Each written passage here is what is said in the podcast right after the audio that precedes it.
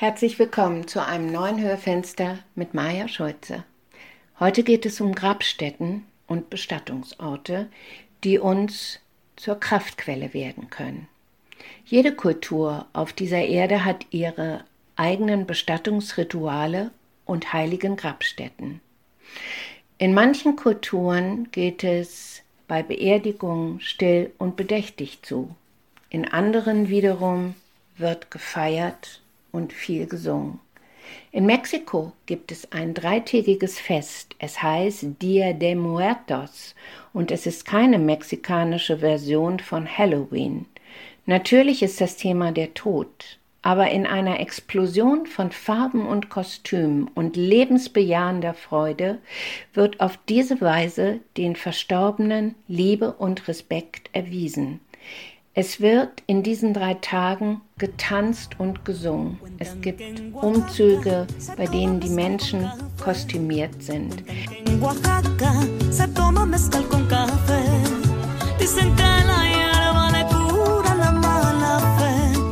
Auf die Friedhöfe stellt man weiß eingedeckte Tische, an denen gegessen und getrunken wird. Die Gräber werden mit Blüten geschmückt und die Verstorbenen bekommen sehr viele Gaben.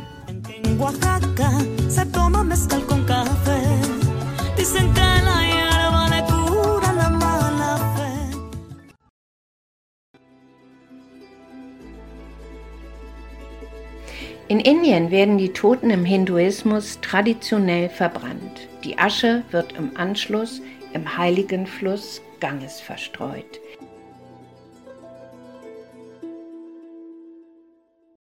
In Louisiana, New Orleans werden die Verstorbenen häufig mit Jazzmusik begleitet.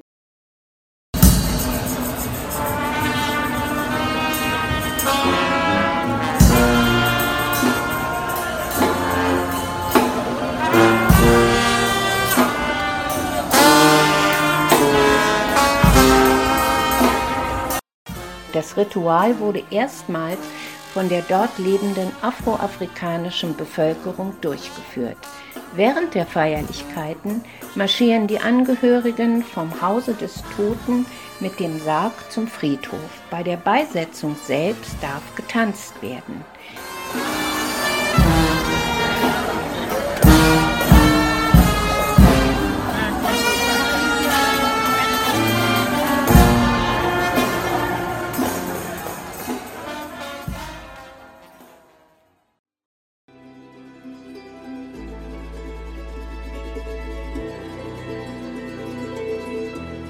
Auf den Philippinen platziert man die Särge in Felsspalten.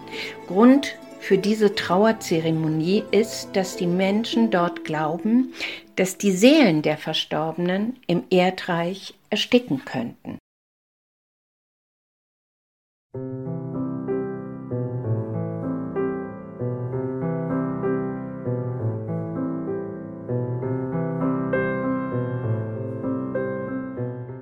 Ich könnte Ihnen noch sehr lange über ganz wunderbare Bestattungsrituale und Grabstätten auf unserer Welt erzählen. Ich habe ziemlich viel darüber recherchiert und es hat meinen Blick auf den Tod auch ein bisschen verändert.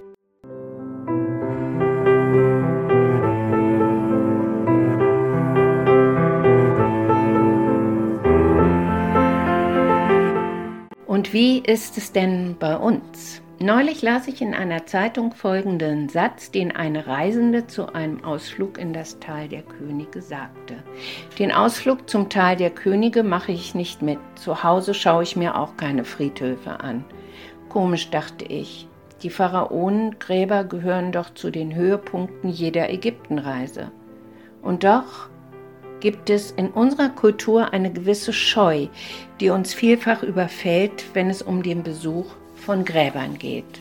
Historisch gesehen sind Gräber und Bestattungsorte schon seit Urzeiten wichtige religiöse Bezugspunkte für Menschen. Es wird gesagt, dass der Beginn von rituellen Bestattungen gleichzeitig den Beginn von Religion markiert. Im Christentum verehrte man früh die Gräber der Märtyrer und natürlich das heilige Grab Jesu in Jerusalem. Unsere privaten Gräber sind dieser Tage meist Orte der Erinnerung und unseres Glaubens. Wenn wir uns der Erfahrung von Tod und Abschied stellen, können wir an diesen Orten in der Stille eines Friedhofs erfahren, dass der Mensch nicht nur Leib, aber auch nicht nur Seele ist. Die Hoffnung auf Auferstehung meint auch dies. Die unverwechselbaren Geschichten der Erfahrung, die der Mensch mit seinem Körper gemacht hat, ist immer noch da. Über den ersten Kuss bis hin zum letzten Händedruck.